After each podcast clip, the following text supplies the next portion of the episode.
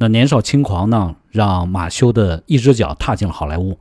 那制片人唐·菲利普斯也跟他说：“以后到好莱坞来发展，就到我家睡沙发。”那于是呢，马修一毕业呢，就开了二十多小时的车跑到洛杉矶，找到菲利普斯，睡在他家的沙发上，开始了他闯荡好莱坞的经历。那么刚开始的时候呢，和到好莱坞追梦的年轻人一样，也是四处碰壁，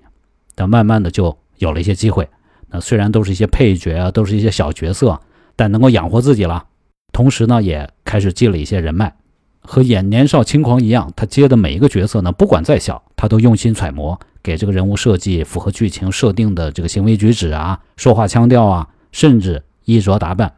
慢慢的呢，就有些导演就很喜欢马修这个演员。那么到了1995年，华纳决定投拍一部电影，是根据约翰·格里山的小说改编的同名电影。名字叫《杀戮时刻》，那故事讲的是密西西比州一个十岁的黑人小女孩被两个喝醉酒的白人男子性侵之后啊扔河里，但这小女孩生还了，所以这两个白人男子呢就被抓了。那这个黑人小女孩的父亲叫卡尔，他感觉这两个白人男子是不可能得到公正审判的，于是他就替女儿伸张正义，在法庭上当着众人的面开枪把这两个白人男子打死了。那自然接下来他会面临审判。那么这个电影的主角呢，是一个叫杰克的白人律师，为这个黑人父亲卡尔辩护。那么在他的辩护下，这个黑人爸爸卡尔最后被无罪释放了，就这么个故事。那这部电影呢，当时华纳投了四千万美元来拍，在当时啊是一个很大的投资。那找的导演呢叫乔舒马赫，这个导演就很喜欢马修，所以就把马修找来参演。但是给他安排的角色呢，仍然是个配角，是电影里面三 K 档的一个头目。但这时候，马修觉得他演了好几年的配角，经验已经很丰富了。乔舒马赫也很喜欢他，他知道，所以他就跟舒马赫说，他想演主角。结果舒马赫听完之后呢，哈哈大笑，直言不讳地跟他说：“不可能，想都别想。”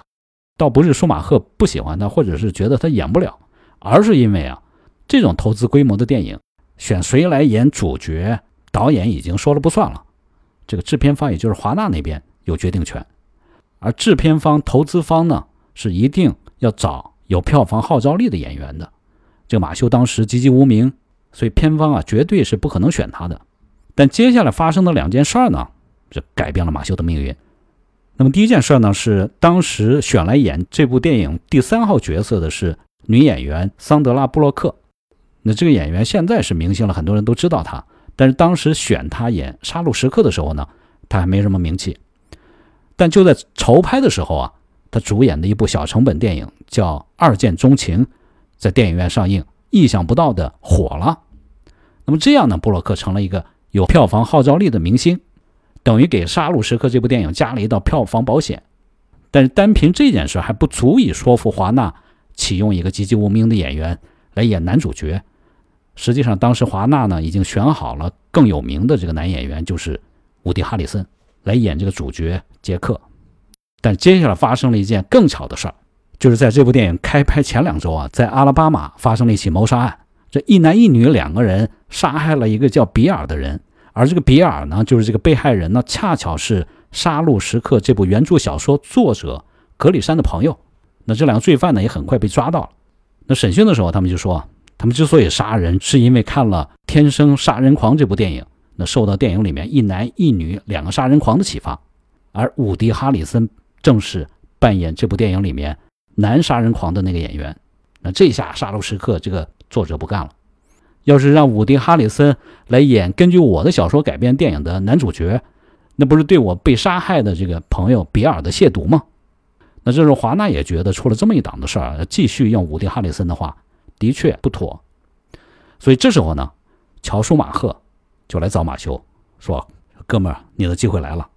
咱们拍一段五分钟的样片，我帮你送到华纳，给这些大佬们看，看看你能不能被选上。那么他们选的呢是这部电影里面的一场高潮戏，就是这个律师杰克在做最后的结案陈词的一场戏。那马修老早就做了充分的准备啊，他看了原著小说，剧本也倒背如流，所以这场戏他一会儿慷慨陈词，一会儿娓娓道来，演得非常流畅。